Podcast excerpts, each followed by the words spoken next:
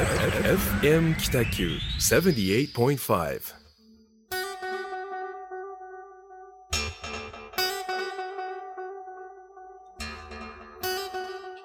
はい、始まりました。ホワイトスペース。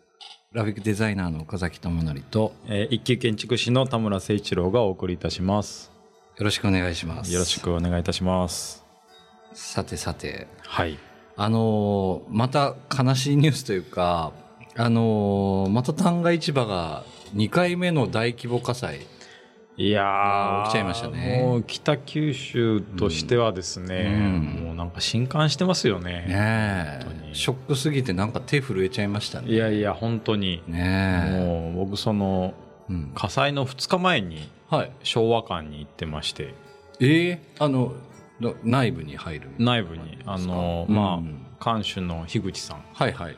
から、まあ、リノベと言いますか、まあ、うん。内部改修のちょっとこうご相談をいただいてたんですけどあそうなんですか？そうなんですよ。ええで、本当火災の2日前に館内をうん。樋口館主と歩いたばっかりで、えでまあ、当然、まあ、仕事上の写真ですけどね、あはいたくさん写真撮ったり。ええすごいタイミングだな。でうん、まあ何よりもあの、まあご存知でしょうけど、樋口監修ってすごいこう、パブリックマインド高いというか、もうこう地域とか社会に対してのですね、貢献したいっていう思いが非常に強くて、はい。そうそう。で、まあ、あの、1回目の火災の時にもね、はいやっぱタンガの、まあ、再興に向けて、まあ、できることあればみたいなところで、うんまあ、いいろんなことをこう、まあ、場所提供したりとかですね、はい。やってたじゃないですか。はい。はい。なんかその矢先でのまた出来事ですから、今回はなんだろうななんかななんなんだよっていうねえ、もうはい何とも言えない気持ちになりながら、僕はあの、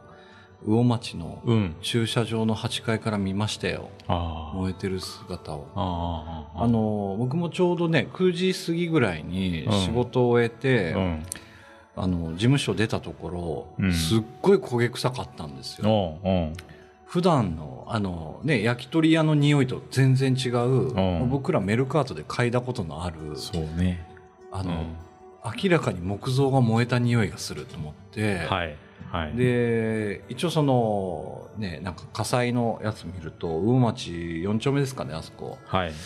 になってて、おや？と思って、うんで、ツイッター見ると、タンガがまた燃えてるってなって、うん行くと、ちょっとね、まあ、前回のことを僕はその間近で見てないですけども、うんもう恐ろしかったですね、炎の上がり具合が。いや、なんかは、いもうダメかもっていうね。なんでしょうね、あうんの切な、切なを通り越したあうのん感覚っていうのは。自分の無力さみたいなのも感じながらね。ですね。うんそうなんです。だからなんかあの、まあ、前回もそうだったんですけど、うん。うん。あの、チャリティーをしたいなと思っていて、うんうん。ましたよね。はい。で、いろんなね、その、方を集めたいなと思ってやってはいたんですけど、今回ね、ちょっとこう、強力な助っ人の方たち、えっ、と、リリー・フランキーさんとか、えー黒田清太郎さん、はい。あと、まあ今、ちょっとね、偶然あの、お店が一緒だった牧野勲さんとか、うんうん今、あの、尾道に行ってるナッツポンチョンって言って、うん。あの、丸さうん。うんうん。はいわ、懐かしい。ん、すぐ連絡くれて、全然お会いしてない。うん。いい、いい感じのね、短歌にまつわる作品を送ってくれたりとか、はいはい。あと、大賀豆夫ちゃんとって、うんうんマイアム企画はいの、。はい。一応その6人と私のうん6人でう、ん。あのね、チャリティーって、うん。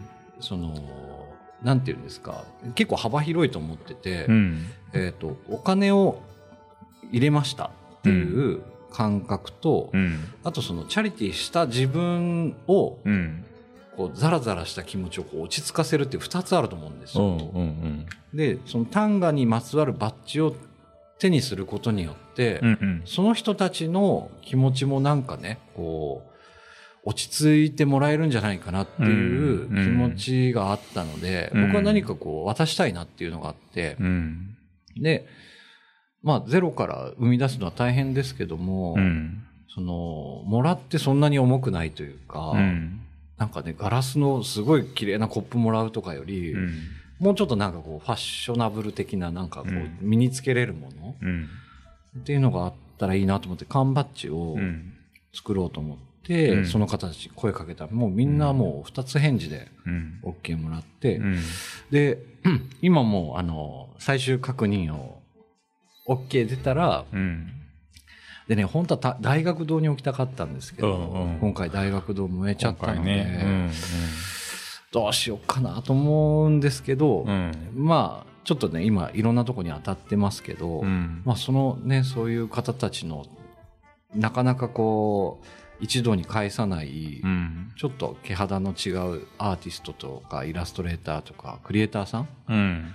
のガチャを単価にもう9月中旬にはもう設置しようと思ってるので、で、なんだったら500円なので、うん。500円玉がない人も単価で買っ何か買い物して、うん。お釣りで500円玉もらってガチャをしてもらうっていうことができたらいいなと思って、もう間もなく動きますので、うん。うん。まあこれはなんかね、交互期待とかじゃなくて、うんまあ本当は早く動きたいんですけど、うん。まあね、なんかもうここまで来ると、もう何やっていいかわかんないですけども、走るしかないっていうね。そうですね、はい設置する場所ですよね。場所さえまあはいどっかありそうですけどね、うん賛同いただけまある。多分ね、うん皆さん手挙げてくださるとは思うんですけど、うん。うん。ということがもう間もなく動きますので、うん。はい。ぜひ、その時はよろしくお願いします。そうですね、はいぜひ、あの、設置されたら、それはそれでね、そうですね。もうい場ろんな、お知はいら。せいただいて、もうニュース関係にはプレスリリースをかけますっていうのは事前に言ってるので、はい。そうなったらもう決まったら多分すぐ皆さんのところに情報が届くんじゃないかなとは思いますんで、はい。ぜひよわかりましたろしくお願いします。はい。そうなんですよね。なんか自分でできることってすごく考えるうんうん。時ですよね、はい今は。そうですね。うん。まあそんな1ヶ月というか、まあつい最近ですからね。いやあまあ、近いですからね、ここからも。そうそうそうそう、もうこっからも本当にな歩いて歩いて3分、な4分ぐらいでしょ？本当本当うん。全くもう対岸じゃないですもんねう。ん。地元の話ですからね。そうなんですよね。前回、なんか復興とデザインの話した時は、うん。やっぱりその、機能するデザインと、うん。まあ、ああいう情緒的なデザインうんうん。とかって、やっぱりこう、両、両、なんていうんですか、極端、うん。うんじゃないけど、うん。やっぱ不安もあるよねっていう話はしてたと思うんですけど、うん。まあ、それをね、こう、どうにかする前にこんなことが起きてしまったので、うん。いなんかね、もう、な、なんかいても立ってもいられないような気分になっちゃいますね。そう。うん。あ僕ら、まあ、特にその建築設計はい。ができる、まあ、建築士だとどうしてもその安全一辺倒のはい。なんか無難な図面しか描けないんですけど、そこにこうデザインっていうマインドがどれぐらい入れられるかでうん。情緒創出しつつでもかつ安全なうん。ものがいかに作られるかっていうのをね、うん。難しいですね。ううんん。ね、もともとのあの新丹賀横丁とか今もう更地になってますもんね。さら地ですね。いや、そうそう。瓦礫も、あ、終わったなって終思った翌日みたいな感じでしたよねうんそうなんですよ。そうそうそう。これからなんかまた動き出せるなみたいな感じの矢先ですもんね。ねえ。まあなんかすごい僕の中ではもう衝撃的なトピックだったので、2回も火事になるって、いやなんかいやー、これはね、ね、なんか、なんとも、はい。ま突き刺さる。あ、うん、うんまあ、北九州市の歴史に間違いなく残る残る事件年にはなりましたよね。ううんん、事象にはなりましたね。なんか。で前向かないといけないっていう事実があるので、それをどうしていくかっていうのをね、うん。こう今後、まあ、ゆっくり走りながら考えるっていう、うん。まあ、結構ね、丹賀の方たちともお話しさせていただいたので、うん。なんか結構当事者って平気なんですよ。うん。うん。うん。うん。どっちかというと周りの人の方が、ね、反応にどう答えたらいいかみたいなところはそうそうあるでしょうね。ということをちょっと考えた何週間かですね。はいでしたね。はい。うんすいません。なんかあの、いきなりこの話をすると、でですね、みたいな感じになれにくいんですけど、あので、も、うん。あった事柄は事実として 受け止めてね、それをもとにどうやって前に向くかっていうのが非常に大事なことですから。そうですね。はいまあ全国ニュースになってましたからね、ヤフートピックの。うん。うん、びっくり、まあびっくりというか、やっぱりね、あれだけ歴史のある場所が燃えると、うん。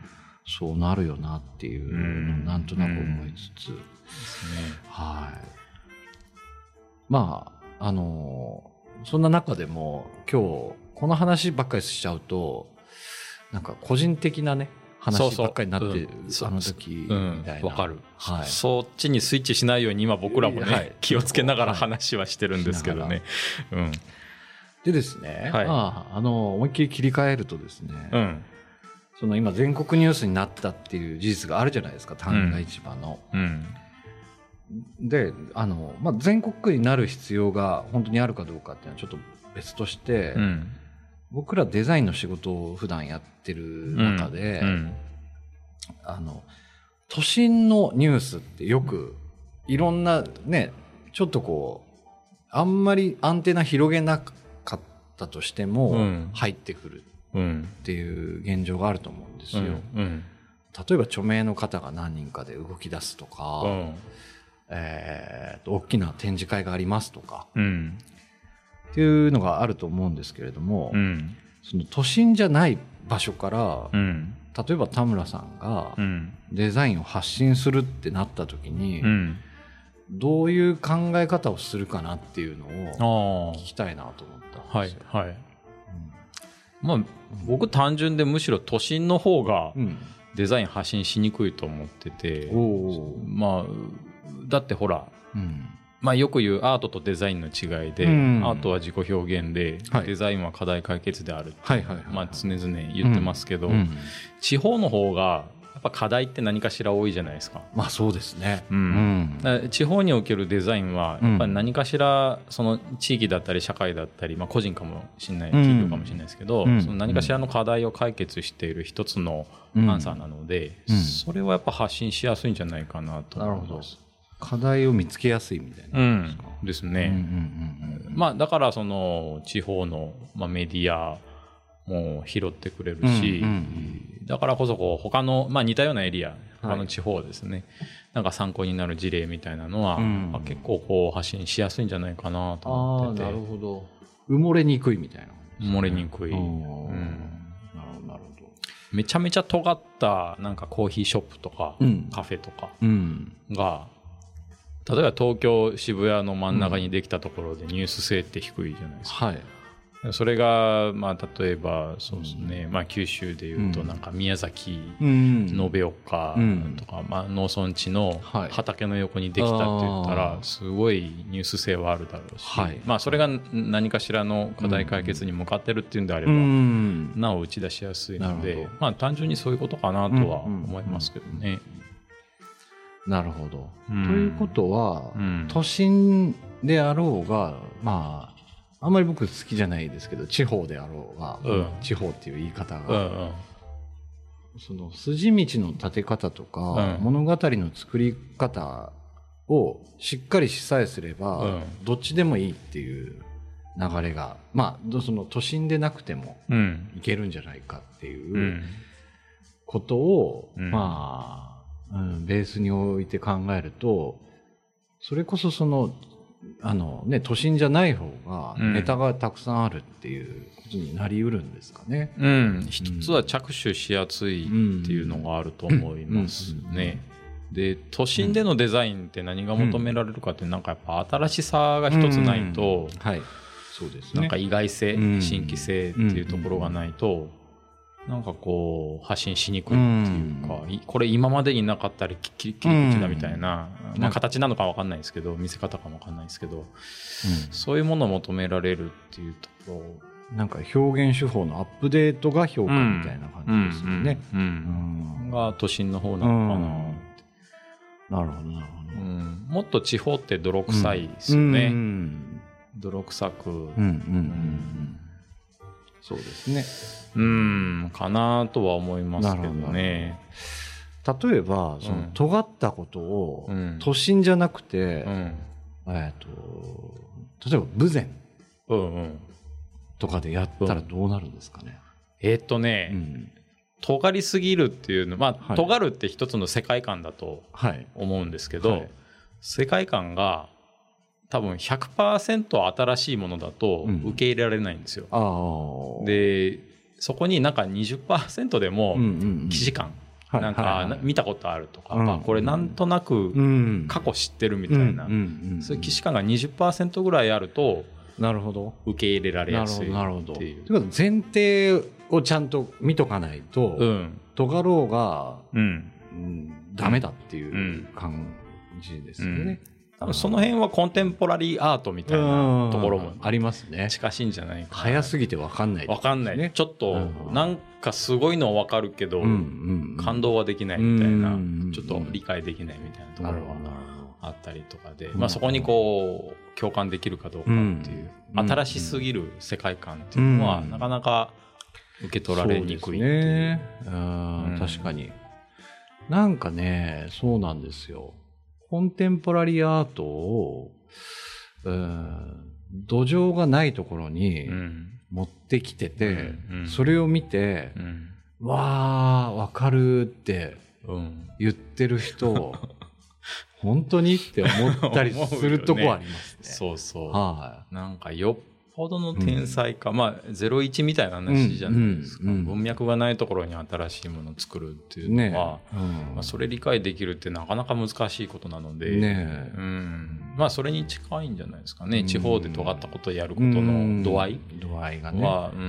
まあ、その風土とかその歴史とかちね、うんそのうんエリアの持つなんでしょうね。その自然のこととかも理解した上うでん。やらないとうん尖れない。うん、尖れない。尖れないというか都心じゃない発信がしやすいみたいなうんことになるんですかね。うん、はあ。だと思います。あうんうん。まあだからそうですね。九州でやってる建築とかデザインとかは、うん。やっぱりなんか2割から、まあ、せめて半分5割ぐらいのうん。既視感はしっかり持たせつつ、うん。まあ、かつそこのエリアならではのうん。なんか新しいもの入れ込んだりしてうんうん。っていうのは意識してますけどね。なるほど。でまあやっぱねなんかむしろ尖りすぎたものうん。新しい世界観100%のものってなんか僕はやっぱ作れないと思ってて、うん。あのぼ僕自身の能力としてね、うんうん。デザインしてない感じしますよね。なんかこう、うん考えてない感じがどうしてもしてしまうから、まあ、さっき言ったデザインとアートの違いってアートは自己表現なので、うん。デザインってどうしてもね自分ごとこののうん部屋から外に出したぐらいの感じになるんですかね、うん。そうなるとですうね。んそうね。うーんうんなるほど。じゃないかなとは思いますけどね。うんうんうんまあなんか僕あのえっ、とね7月かな？前回も言ったかもしれないんですけど、うん。玉名市で、うん。あの熊本のデザイナーのスギちゃんっていう、うんうんまあこの人多分将来日本のなんかの賞に食い込むんだろうなっていう、うんうん。まあすごい仲いいうん。デザイナーがねあのグラフィックデザイナーのうん。展示会個展をうん。やったんですよ。うん。でまあすごい悩んでたし、うん。何かね新しいことできるのかなみたいな感じ言ってたんですけど、うん。彼なりの手法を考えて、うん。まあもともとね東京で働いたりとかもあったんですけど、うん。戻ってきたりして、うん自分のその表現じゃないグラフィックデザイナーとしてのうん。新しい表現手法を模索してうん。発表したんですよね。うん。でそしたらなんかあのね過去最高のうん。その、えっと、ゲストハウス的な感じのうん。あのハイクっていう、うん川沿いにあるすごい可愛い建物だったんですけど、うん。今まで見たことないぐらい人が行列作ってましたみたいなことになったんですよ。うんで僕も当然 2, 2回ぐらい行って、うんうんうんすっごい感動して、へあのまあその取り組みも感動だったんですえよね。うんなかなかねそのアーティストじゃない人が個展しますって言っても、うん。まあな何が起きるのぐらいの感じですけど、うん。その彼は買いやすいうん。マッチとか、うん。ステッカーみたいなうんその普段デザインで発注受けそうなものをパ,、うん。ーパーツというかノベルティとして販売して、みんな買って帰るみたいな、当然それが収益になるかどうかはちょっと別なんですけど、うなんかああいうその地方にいながら、うん。クリエイティブの発信を試みようとしている人たちが、うん。九州にもいるんだって思うと、うん。ちょっと胸が熱くなりますよおね、北九州でやってないだけじゃんみたいな。熊本はやったよみたいおな感じ。なんか言われたような感じがして、うん。そう。なんかそんなことを思っちゃいましたね、なるほど、うん。デザイナーの古典ですね。デザイナーの古典です、うん。グラフィックデザイナーはあのオーダーを受けて作るデザイナーではあるんですけど、うん。その絵描きとはまた別なんですよ。うんうん。広告なので、うん。広く伝えないといけないっていううんことを前提としてそれをなんか新しい表現手法を試してみるっていう展示だったんですけど、うん。まあ面白かったんですよね。これなんかね言葉であんまり言えないんですけど、うん。ううまいこと言おうとすると、えーっと僕らでなんかいいデザインとか、うん。いい写真撮ろうと思ったら解像度の高いうんデータを収めるじゃないですか。うんうん。えと例えば B2 のポスターとかにいいあの建築物の写真を載せますってなると、うん。多分十何メガバイトぐらいのうん。高精細のうん。高解像度の綺麗な写真を載せるんですけうど、ん。その彼の展示会のやつってそのなんですか？も例えば文字。うん。ドラクエみたいにキロバイトだけで表表現するちょっと破綻気味のデザインなんですよ。遠くから見たらなんとなくわかるけどうん。近く行ったら多分粒子が並んでるみたいな。でもなんかそれがねなんかね新しいなと思ってうん。実験的だなと思ってギリわかる感じ。うんうん。みたいなのがねすっごい面白かったうん。北九州で誰もやってねえなとかと思って、うん。結構しメラメラしたし、うん。熊本でやってるんだとかって思うと、うん。なんか変なジェラシーみたいなのもあって、うん。うん。火つきましたね。まあ仲いいんですけど。いいっす。ね。はい。やいやそういう刺激をもらえる古典っていいですよね。同じ業種というか。やべえと思いましたね。とじゃあ次は岡崎デザインが岡崎デザインは北九州で。まずはチャリティーして。まずはチャリティーですね。はいはい。うんうん。別にそのチャリティーは売名行為でも何でもないんですけどねこう、うん。みんな気持ちで動いてそれぞれのファンの方がねそこにうん。チャリティーの気持ちで何かをしてくれるとありがたいなとは思うだけのあれなんですけど、うん。それが落ち着くとねなんか次の動きしたいな。次の一手をうん打とうかとね。いう感じですかね。はい。なんかあれですね。ちょっと今日僕なんか愚痴っぽいかもしれないですね。なんかいや多分ね悲しいんでしょ同じ業界で頑張ってる人を見ると、うん。それはジェラシー起こりますよ、ね。あうん、ー。特に世代が近いとね、そうなんです。うん、そのえっと、うんあれ？何さんって言われあました？杉杉村。そうそはい、うスギちゃん、はい。もうお会いしたことありますね。あ熊本で。あでしたね、うん。ちょっとだけ。ちょっとだけ。はいはいはい。本言ってました本当ね。に飲みの席でなんかはい。10分いたかどうかぐらいの感じですけど、はい。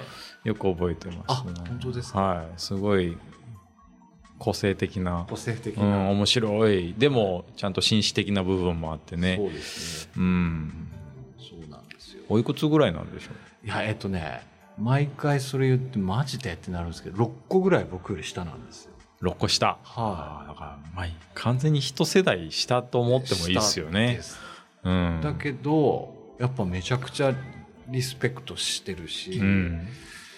まあなんかこうねちょっと新人類っていうふうにまとめられないうんなんかこうカウンターをかまそうとしてる鼻息の荒さとか。ああいいですね。うん。うんいいですね。なんかねいいんですよ。結構刺激的なんですけどね、うんうんちょっとなんかいつかそうそうあのゲストに呼びたいなって思って、うん。でぜひ呼びましょう。はい、うん。1年ぐらい前にお声掛けして OK もらってるんで、機会があれ長いな。なかなかねほらコロナでそうね、ね動きづらい時期でもありますからねそう。うんうん。ぜひと思ってるんですけども、はい。お待ちしてます。楽しみですね。さあ今日はですねトピックを2人が考える時間があんまりそうなんですよね。なくって、うん。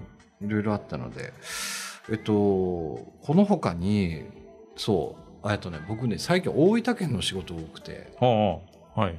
で大分県から指名されるわけじゃないんですけど、はい。こういう仕事が多分岡崎さんに向いてると思うんで、うん。えー何社かから選ぶんですけど出ませんかっていうなんか謎のお声掛けがあるんですよね。わかる。うちもある。ありますか？うん。でうわーって思うんですよ。うん。リサーチもすればまあ実績まとめたりとか、うん。えーとなんだったらそのデザインコンペの前にデザインまで作った上でうん提案してプレゼンして、うんってなるとやっぱ1ヶ月ぐらいね仕込みみたいなのがあるんですけど、うん。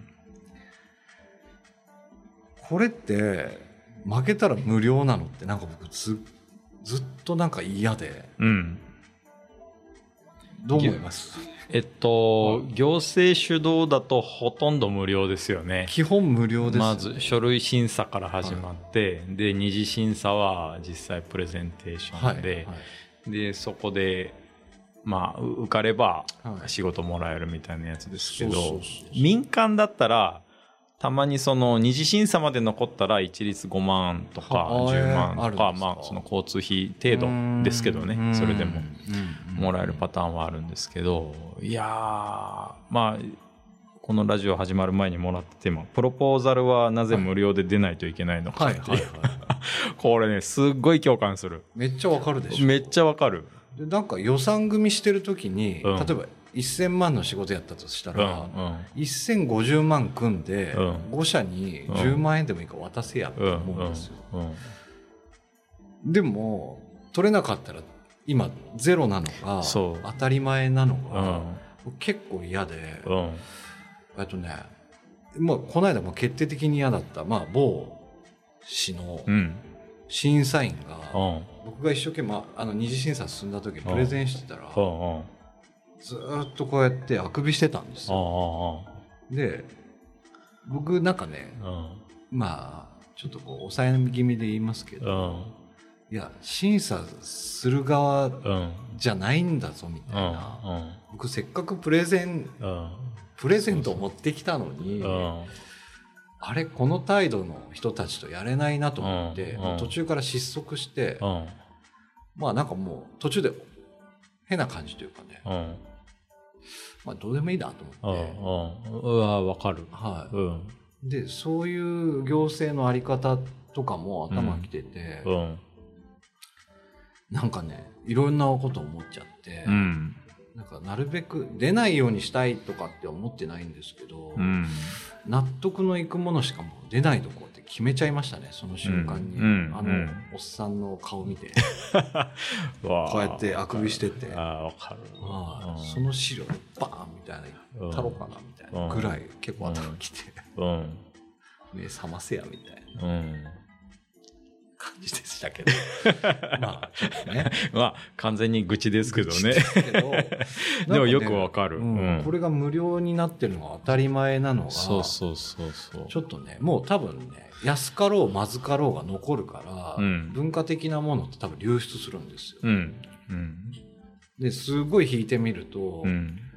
まあ例えば北九州市にとって、うん。あもういいや二度と出ないってなって、うん例えば田村さんみたいな人が、うん。もう北九州市の仕事はもうやりませんってなったら、うん損害だと思うんですよね。うん。まあそうですよね。はい。僕もありますよ。ここのうん。エリアの仕事ってプロポははい。二度と出ないって決めてるエリアはやっぱりあります？あります。ですよね。うん。ふなんか地域性というかね。うん。言葉には出さないですけどね。うん。それはありますね。そうなんですよ。うん。そうなったら、うん。あのトータルの予算額は低かったかもしれないですけど、うん文化が育たなかったっていううん。マイナスの結果もついてくるから、うん。ジャッジの仕方が本当に金だけでいいのかなとかってよく僕思ってて、うんうんうんで僕もそのプロポーザル出るときに、うん。多分他のところより高いと思いますって言うんですよ。うん。だから負けると思うんで、うん。それでもどうしてもその審査基準としてうん。金額が安いところが決まるとかじゃないんだったら、うん。出てもいいですけどっていうようにしてるんです。うんうんみたいなめちゃめちゃなんかねくさびを打ちながら。ああでもいいと思います。で多分ねそろそろもういや本当にいいテーマだなと思ったのは、はい。その辺の価値観がうん。本当に変わらないといけない時点に来てて、はいはうちもその基本的にはプロポーザル自ら出ないいですよ。はいでよ声かかったら出うん、でよっぽどそのそのエリアの、はいはいはい。まあ、例えば三セクのうん。担当者とかあー、まあ、行政の中の人かもしれないですけど、そこに強い強いパイプがないと、はい。ご縁とかね。はい。そうご縁がないとやっぱり乗らないし、まあ、乗るっていうのはそれなりにこっちにアドバンテージがやっぱ多少なりとあってて、あのなんだろうな。もちろん不正はないですよ、はいはい。不正はないですけど、はい。少なくともあのたまたまデザインのデザインを理解してくれてる人はがい。向こうに一人でもいるんだったら、あそれはいいかもなと思って乗ったりはするんですけど、うなんかねよほどじゃないといかないですね。いやもう今人がいなくてとかって言って断ることは今多いですいやでねもそうですよね、うんうん。どんだけ仕事そこの金額見て目がくらむぐらいの予算があったとしても、うん。僕もうそういうのやめようと思って、うんあとねその担当者。ああ担当者のね。もうね本当にげんこつしたくなるぐらいの人ってやっぱいるじゃないですか。いますね。もうね。な何様みたいな？いや本当に別にあなたからお金もらってるわけじゃないから、はいはい。っていうね。そうですよね。うん。で僕ねこの間まああのあったんですけど、うん。これ愚痴じゃなくて、うん。えっと、一番最初にまず書類審査があるからプレゼンできるわけじゃないですか、うんうん。でプレゼン資料の中で30ページぐらい作って出したんですよ、うんまあ、もちろん無料ですよ。それなんかうんうん。うんうん23週間かけて作ったの、うん。で多分この資料読まれてると思うんで、えーと今回デザインコンペということで、うん。デザインの説明だけさせて終わらさせていただきます、うん。持ち時間30分あったけど、うん。デザインの説明ってポスターだけなんで、うんうんまあ10分ぐらいうんうん。うん多分こう頭かいてあくびしてる親父ってうん。絶対読んでない読んでいないよねはいってなるともうなんかそのどこかとかじゃないんですけど、うん。うんそういう審査員を審査員として選定してる町ってそもそも間違ってるから。まあ終わってるよね。はい。人選ミスですよはい。ねで僕自己紹介したけど審査員が誰か全然知らないまま書いちゃったんですよ、うんそれもちょっと違うなと思って、うん。今度からうん。自己紹介させようと思って、うんうん。あいいと思審査員うん。皆さん立ち上がって、あの今までどういうものを見てきたか僕も審査したいし、うん。うん。あそういう審査軸うん。を持たれてる方なんですね、ありがとうございますっていう、大体なんか15名とか20名いるじゃないですか、うん。みたいなことをね、うんすっごいい。やーわかる。はい。まああの審査員公表してる場合もあるしはい。されてない場合もあるしで、はい。されてない場合はそのプレゼン会場に行くと、はい。席の前にねなんかね何々か課長だったりとかか部長だったり、はい。まあ、名前がある場合ももちろんあるけど、それが全くないこの人たち誰だろうっていう時はまさにこの間それでしたね、うん、なんかねその審査する側の問題だと思うけどね。ですかね。審査員側のリテラシーというか。あんまりキリキリするとよくないんですよ、よね、くないけどでもね出なくていいと思うよ。だってもう正直、すまあ、なんだろう、うん、あぐらかいてるわけじゃないけど、はい。そんな意識の人たちにはい。提供するデザインはないと思うし、そうですよね。ん。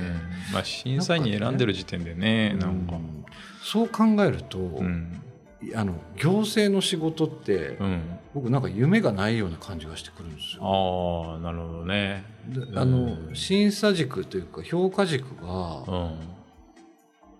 何も持ってない物差しのない人たちうがん。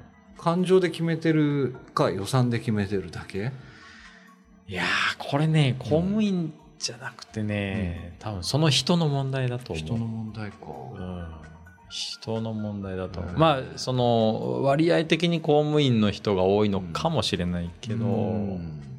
まあ熱血感持ってる人もやっぱいやり、中にはい,、ね、いいるますしね。しね。多分それは企業も一緒で、うん。そっかそっか。その人たちなんだ。そう。やっぱその人個人のレベルだとは思うようにどはしてる。なるほど。ただその人個人のその所作素行がはい。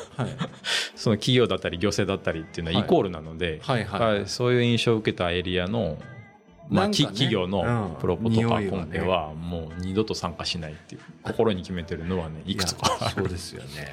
これちょっともうクリエイター側の目線でいくと、うん。選ばれる人間って思われがちですけど結構作る側も選んでますよね。選ぶ選ぶ、はい。だって一緒に仕事したいかどうか。ですもんね。ね。はい。そこはねなんか結構僕いきなりなんか上から来られた瞬間も泣いちゃったりとかして、ああうんうん。いやもう業者だからとかって言われると、うんうんうん。あじゃあもう他のところでお願いしますみたいな。わかる。まあそうね。うち民間でもそうですね、はいはい。あの新規ご相談の時になんか他にも相談されてますかって言ってまあほ他にあともう2社ちょっと同じ相談してますって言われたら、もうじゃあうちうちじゃない方がいいですって、はい。もう帰ってもらいますね。なるほど。みんなそうしましょう。じゃないと信頼関係築けないし、はい。なんか選ばれる選ばれる立場じゃないですもんね、うん。イーブンだからやっぱり取引って。やりたい仕事とやりたくない仕事ありますからね。うん。うん。提供したい相手とそうでない相手とってやっぱいますから。なんかね僕らデザイナーとか設計士はねやっぱそのスタンスしっかり持っときたいですよね、うん。いやこれ言い出すと多分4時間ぐらいの放送になりそうなので、うんまあ新まあプロポとかコンペとか、うん。まあ、何かしらコンテストでもそうですよ、ああそうですね、うん。うんうんうん。審査員側のレベルはいはい。はやっぱ僕らしっかり見てますかそうらですね。逆にね僕らが審査員になる側もあるので本当本当。その時はもうやっぱり同じような感覚でね、うん。同じ立ち位置に立って、そうですね、うん、やっぱり審査しますしね、審査めっちゃ疲れますもんね、うん、疲れる、うんだって真剣ですもん。はい。僕ら真剣じゃないですか。真剣にやってます。学生の審査でも。はもう同じポジションお同じ立ち位置に立って一緒に考えてやっぱ作っていくから、ね考えていくから、い変な市場を挟むとね、うん。ダメだし。そう、うん。うん。まあ難しいね。そうやっぱり人だと思いますよ。ああ選ぶうん。側その、うん、プロジェクトの趣旨をそもそも理解してるかどうかっていうね、あ難しいな、うちょっとねまだねこうまつわらないんですけど、うん。まだテーマが何個かあるんですけど、んうん。一回ちょっうと切り替える意味でもう長くなりそうなんで、うんうん。この話は。そうですね。はい。ちょっと一回曲を聴いてもらいましょうか。ね、